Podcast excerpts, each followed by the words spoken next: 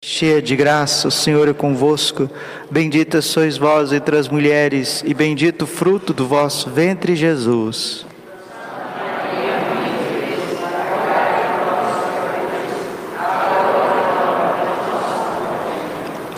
Vinde Espírito Santo, vinde por meio da poderosa intercessão do Imaculado Coração de Maria, vossa amadíssima esposa. Jesus, manso e humilde de coração.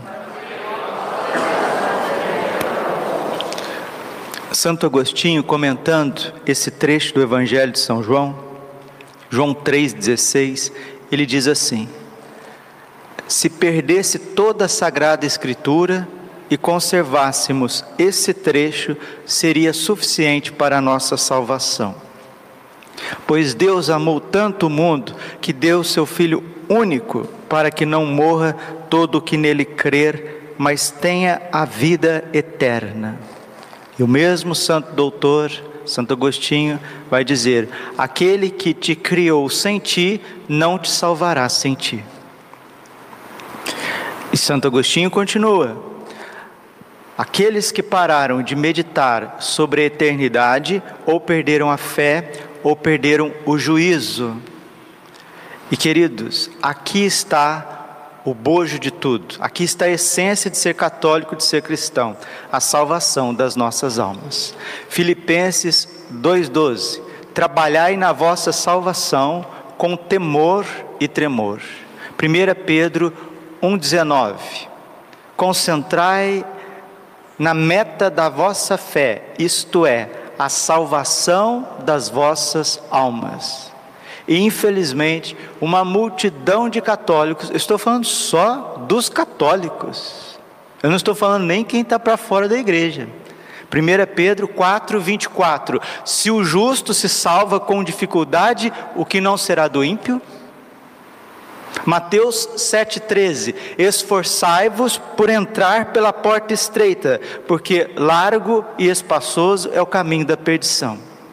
Eu estou falando de católicos, não estou falando dos mundanos. Porque a luz veio ao mundo. João 3, 18. 19. O julgamento é esse: a luz veio ao mundo, mas os homens preferiram as trevas à luz, porque suas ações eram más. Nós estamos falando do âmbito católico: quem é batizado, quem é crismado, quem é casado, quem é padre, quem é consagrado. Se para nós a salvação já é estreito, nós precisamos concentrar as nossas forças, as, as nossas energias, o que não será do ímpio, diz São Pedro na sua primeira carta. Infelizmente, nós vamos tendo uma atitude, nós, todos nós, pelas nossas fraquezas, pela falta de unção, pela falta de penitência, nós vamos nos comportando como se nós já estivéssemos salvos. Isso tem nome, isso chama-se protestantismo, né? Você vai lá, você aceita Jesus, você é batizado, pronto, acabou. Agora é só você viver bem e viver com tantas abundâncias, com tanto materialismo e tudo tem que dar certo. E se tiver alguma coisinha errada, está amarrado, né? Porque eu já estou salvo, já estou garantido. A Bíblia não fala que ninguém está salvo, que ninguém está garantido. A salvação está garantida, a salvação por Deus, para todos, todos, todos, todos. 1 Timóteo capítulo 2, versículo 4. Deus deseja que todos os homens se salvem e cheguem ao conhecimento da verdade. Mas o Evangelho de São João hoje está dizendo que nem todos vão se salvar. Padre, por que nem todos vão se salvar? Porque as suas ações eram más. E não é o fato da gente ser batizado, da gente ser católico, de, eu estar celebrando essa missa, de nós estarmos aqui, que eu estarei lá no céu. Eu não sei, eu não sei. Por isso que a Bíblia pede para a gente esforçar, os santos se esforçavam. São Luís Gonzaga, um jovenzinho, ele dizia assim, né? Daqui para frente eu vou me perguntar em tudo o que que esta ação me servirá para a eternidade. Então nós não pensamos na eternidade, nós não pensamos no nosso juízo, nós não pensamos na felicidade eterna. A gente quer fazer as coisas do dia a dia e depois a gente vem na igreja com aquele comportamento que já agora só estou esperando Deus abrir a porta do céu para mim. E a gente olha para os grandes santos, para os apóstolos, São Paulo, Filipenses capítulo 3, versículo 8. São Paulo diz assim: Na verdade, julgo como perda todas as coisas em comparação a este bem supremo, o conhecimento do meu Senhor Jesus Cristo. Por ele tudo desprezei e tenho em conta de esterco, a fim de estar com Cristo e ganhar a salvação. São Paulo deixa tudo para trás, os apóstolos deixam tudo para trás, os santos que eram casados se concentram no essencial. E nós, muitas vezes, filhos do século 20, filhos do século 21, nós achamos que nós já estamos salvos. Marcos capítulo 13, versículo 13: Todo aquele que perseverar até o fim será salvo. Padre, o que é salvação? É o morrer na graça de Deus. Mas basta morrer na graça de Deus, Padre? Olha, se nós morremos na graça de Deus, bendito seja, porque o purgatório ao menos já está garantido. Mas e se nós morremos no pecado? E quanta gente que peca durante a semana, vem à missa no domingo e comunga em pecado? 1 Coríntios 11, 27, aquele que comunga deste pão, bebe deste cálice indignamente, está comungando a própria condenação.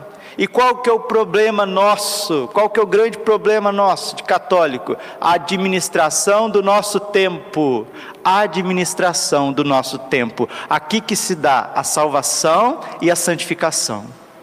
Gálatas 6:10. Façamos o bem enquanto ainda temos tempo. Façamos o bem enquanto ainda temos tempo. E a gente não gasta o nosso tempo para a nossa salvação e santificação. A gente gasta para outras coisas, porque a salvação e a santificação já está garantido, já está garantido. Agora eu vou gastar o tempo com comida, com bebida, com trabalho, com ganha-pão de cada dia, que é muito importante, muito importante. Já falei exaustivamente a respeito de trabalho, de equilíbrio entre trabalho e oração. Não vou voltar nessa tecla. É desculpa, é desculpa de solteiro, dizia minha avó, desculpa de solteiro. É querer sempre falar, ah, eu tenho que fazer isso, eu tenho que fazer aquilo, eu tenho que fazer aquilo, eu tenho que fazer isso. E São Bernardo diz que todo tempo que não é dado para a nossa salvação é um tempo perdido. E um dia Jesus mostrou para Santa Brígida da Suécia o julgamento de uma alma, o juízo particular. E sabe qual que é o maior lamento das almas? Tanto aquelas que estão no purgatório quanto as que estão no inferno, porque Deus deu tempo para elas se arrependerem, se converterem, se santificarem e desperdiçaram o tempo.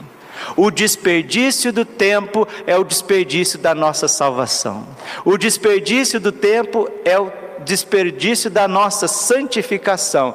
E os católicos não buscam a santificação. Levítico capítulo 19, versículo 2 Assim diz o Senhor: sede santos, como eu, o vosso Deus, sou santo. 1 Tessalonicenses capítulo 4, versículo 3: Esta é a vontade de Deus a vosso respeito, a santificação. Cristãos católicos e não católicos, cristãos que não buscam a santificação, também não buscam a evangelização. Quem não busca se santificar-se, não busca evangelizar os outros. E se nós não evangelizamos os outros, os outros nos desevangelizam. Se nós não somos luz para os outros, eles são trevas para nós. É o Evangelho. De fato, versículo 17. João 3,17, o Evangelho de hoje. De fato, Deus não enviou o seu Filho ao mundo para condenar o mundo, mas para que o mundo seja salvo por ele. Quem nele crê não é condenado, mas quem não crê já está condenado, porque não acreditou no nome do único, do único Filho de Deus. Ora, o julgamento é este: a luz veio ao mundo, mas os homens preferiram as trevas à luz, porque as suas obras eram más. Quem pratica o mal odeia a luz e não se aproxima da luz, para que as suas ações não sejam denunciadas. Mas quem age conforme a verdade, aproxima-se da luz, para que se manifeste que suas ações são realizadas em Deus. As obras das trevas são secretas, por isso que existem sociedades secretas. Enquanto a igreja é católica, ela é aberta, ela abre as suas portas, ela abre o seu coração, ela abre o seu ensinamento, ela abre os sacramentos. Enquanto os filhos das trevas se escondem, se escondem, fazem tudo às escondidas, mexem no tecido social de toda a sociedade, e nós estamos vivendo o que estamos vivendo. Nossa Senhora apareceu em Fátima para recordar justamente isso, a salvação das nossas almas. E por isso a irmã Lúcia disse: Deus nos deu dois últimos remédios para a nossa salvação, que é o rosário e a devoção ao coração imaculado de Maria, e não terá outros. Quem não aproveitar o rosário bem rezado e a devoção ao coração imaculado de Maria, guardando os cinco primeiros sábados, fazendo a consagração constante ao coração imaculado de Maria. Eu não preciso nem me estender, né? Vocês já estão vendo as coisas por aí, né? Vocês já estão vendo a situação que nós estamos chegando. E tem gente que acha que as coisas vai ficar boazinha, vai ficar tudo bonzinho. Nós estamos aqui, não vamos rezar uma meia dúzia de Ave Maria e vai ficar tudo uma gracinha. Ah, coitadinho, que mundo que você está? Você está no mundo de da onde? Da, da Margarida, da Poliana? O mundo real, Jesus Cristo foi crucificado. O mundo real, Nossa Senhora tem aparecido crianças, alertando a respeito da eternidade. E o nosso tempo, o que, é que nós estamos fazendo com o nosso tempo? Muitas vezes Jesus abandonado, no sacrário, Jesus abandonado, exposto. Nós ficamos tempo inteiro, muitas vezes, internet, em WhatsApp e conversa fiada, e não estuda e não trabalha, ou se trabalha aquele trabalho afetado, aquele trabalho ansioso, depois cai em pecados, cai em pecados grossos, aí vem o demônio, tira a confiança de Deus, tira o desejo de confessar, põe ali um monte de minhoca na cabeça da pessoa, ela se afasta da confissão. Aí vem a missa, vem porque tem que ir, vem porque já é católico, vem porque já ensinou os mandamentos, vem porque já fez catequese, mas vem a missa daquele jeito. Então, meus irmãos, Deus está dando todas as graças, todas as possibilidades para a nossa salvação. Nós somos batizados, recebemos o Espírito Santo, os dons do Espírito Santo no Crisma, temos a divina Eucaristia, o corpo, sangue, a alma e divindade de Jesus. Todos os dias a missa seis horas da manhã, todos os dias o Santíssimo Sacramento exposto. Temos a Passio Domini, temos Jesus. A gente se esforça para estar o mais tempo possível no confessionário, a gente se esforça para gravar as homilias, para que a gente possa ouvir a palavra de Deus. Temos Nossa Senhora, temos o Rosário, temos a devoção a São José, temos São Miguel, Gabriel, Rafael, os anjos ao nosso redor. Temos bons livros, a Santa Palavra de Deus, a Palavra de Deus, a Bíblia. E a gente vive Repito, termino, a gente vive como se a gente não precisasse buscar nada. É aquilo que os formadores sempre falam para a gente no seminário, né? o mínimo necessário, né? Eu faço o mínimo esforço. É o que, que tem que fazer? Ah, é na missa de domingo? Ah, tá bom. Mas agora não precisa, né? Agora não precisa. Agora é lockdown, agora não precisa. Aí hoje é lockdown, outro dia é churrasco, outro dia é sítio, outro dia é jogo, outro dia é o fulano que veio me visitar. E durante a semana é televisão, durante a semana é a correria dos boletos, das contas, e eu vivo como se eu já estivesse santificado. A beata Ana Maria Taide, uma mãe de família romana, viúva, uma senhora jovem, mãe de seis filhos. A beata Ana Maria Taide, ela dizia assim: Eu estou disposta a morrer, a perder uma santa missa voluntariamente. Mas o bombardeio de informação na cabeça das pessoas, um monte de mentira na cabeça das pessoas. Vocês não perceberam ainda? Se realmente as pessoas que estão à frente de tudo tivessem preocupadas com a saúde física das pessoas, a atitude não seria diferente?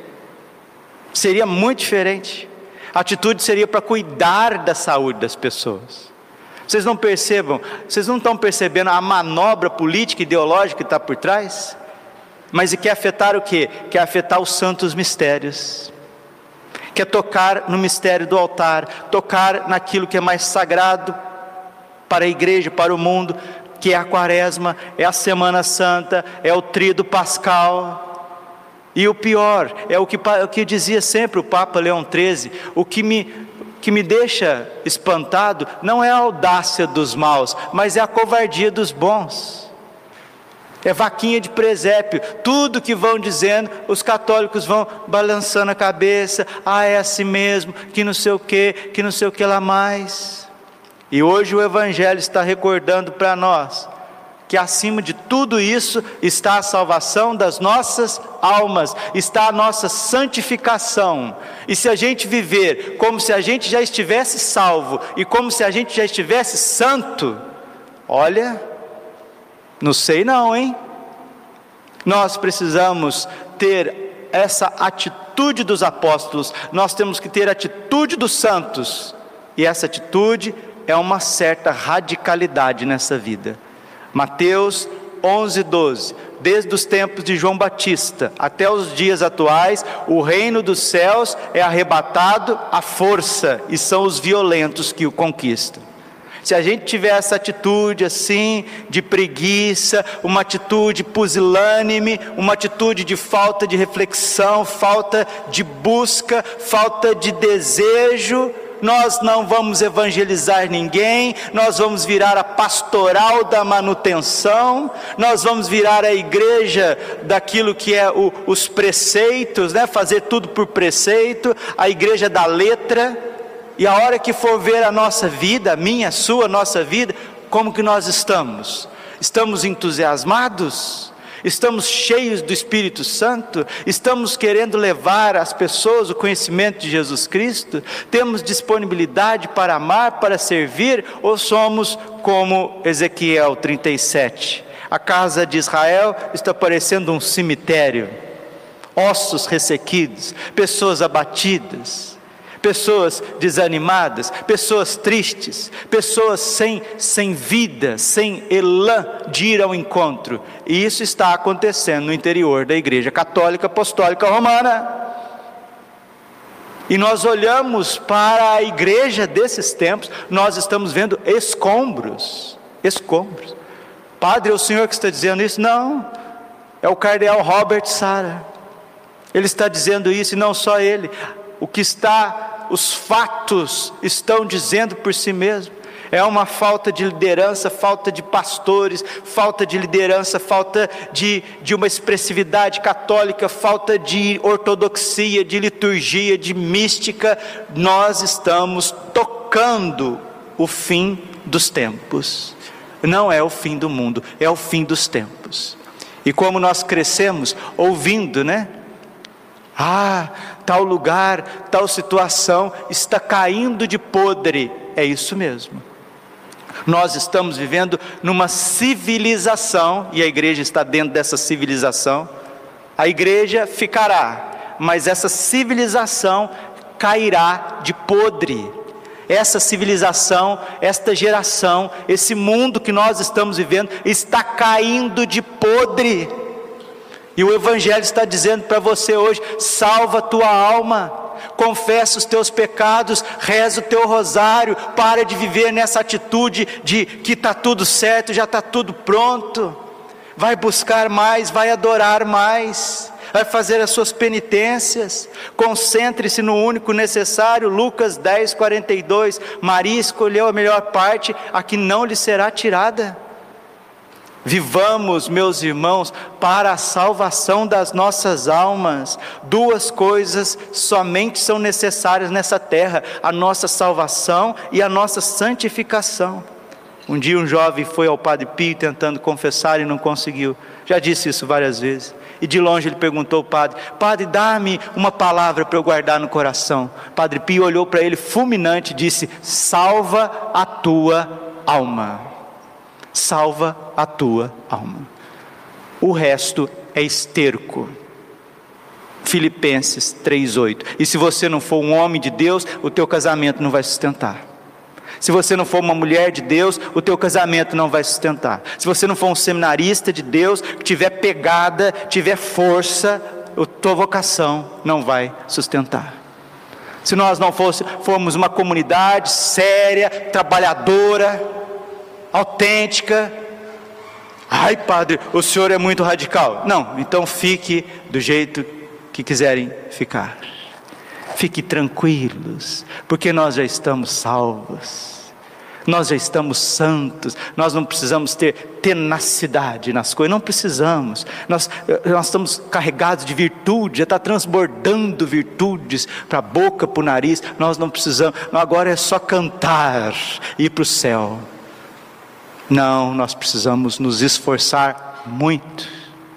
Nós precisamos tomar consciência do drama que é a salvação, o quanto ele custou. E Deus quer te dar isso.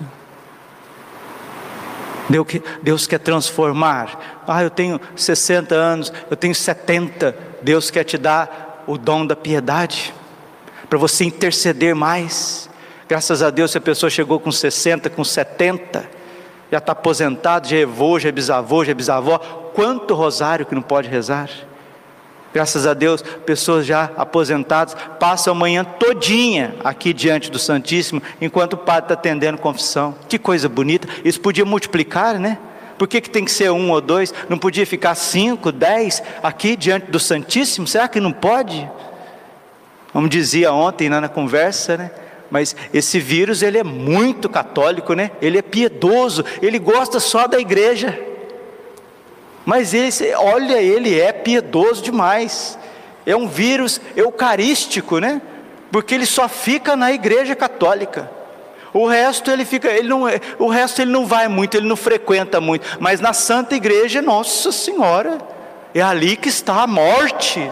Não, na igreja está a vida, na igreja está a Eucaristia, na igreja está a palavra de Deus, só que a tua cabeça, nego, já está co cozinhando a sua mente, o seu coração.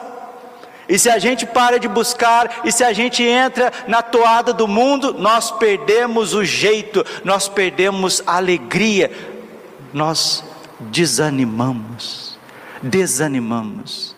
E depois que desanima, aí vem os problemas do dia a dia, Talvez Deus nos livre e nos guarde depois de desanimarmos, podemos ser até derrubados por pecados grossos, coisas que a gente não gostaria, e depois a pessoa não tem força para levantar, ela não tem força para voltar, aí vem aqueles tormentos, e pode vir a morte repentina e o inferno, e a condenação no inferno.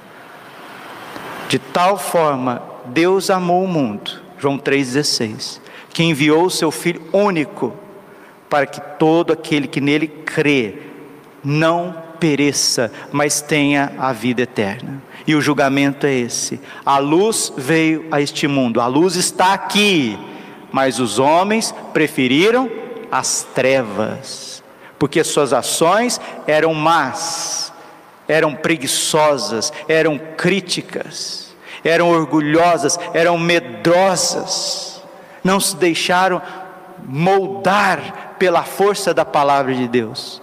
Independente do padre A do padre B, do padre C. Aqui está a Eucaristia, aqui está a liturgia, aqui está a misericórdia de Deus na tua vida, aqui está a força do Espírito Santo, aqui está o cuidado da Virgem na tua vida. Agora, se você fica com a cabeça nas nuvens, se você fica bombardeado pelas notícias e pelas falações, pelas conversas fiadas ao teu redor, infelizmente, nós também grita dentro de nós as nossas misérias, nós acabamos envolvidos pelas trevas. Que o coração imaculado de Maria, fonte de graça para nós, nos dê esse primeiro dom, que é o dom da fé e depois que nós possamos colocar a nossa fé em prática, rezando o nosso rosário todos os dias. Cuidando da nossa saúde física, sim, mas o que importa não é a saúde física, mas a, a saúde espiritual. Saúde espiritual tem nome: salvação das nossas almas. Salmo 62, versículo 4: Senhor, a vossa graça me é mais preciosa do que esta vida. Mateus 10, 28. Não temais aqueles que matam o corpo e não podem fazer nada com a alma. Mateus 16, 26. O que vale o homem ganhar o mundo inteiro e vier perder a sua alma? A salvação das almas. Padre, conheço pessoas que morreram por esses dias, pessoas jovens. Se morreu na graça, confessou, arrependeu dos seus pecados, ofereceu seus, seus sofrimentos, feliz, feliz daqueles que morrem na amizade do Senhor, porque deixou para trás calor, frio, indiferença, julgamentos, boletos, contas, perseguições, difamações, calúnias, invejas, dores físicas, tristezas, corrupção, deixou para trás tentações, deixou para trás obsessões, deixou para trás os demônios. A gente só, quando uma pessoa, um ente querido morre, a gente só olha para o nosso lado a tristeza que ficou, mas a gente não olha o que a pessoa venceu. Ela venceu todos esses tormentos do dia a dia essas dificuldades do dia a dia, desânimo, desemprego, falta de saúde. A pessoa que morreu na graça de Deus venceu o coronavírus. Não morreu, não, venceu coronavírus já não pega ela mais. Quem morreu, morreu para este mundo. Sabedoria, capítulo 16, versículo 13. Deus é o dono da vida e da morte. Se vivemos, vivemos para o Senhor. Se morremos, morremos para o Senhor. Quer vivamos, quer morramos, pertencemos ao Senhor. Isso tem nome: salvação. Salvação.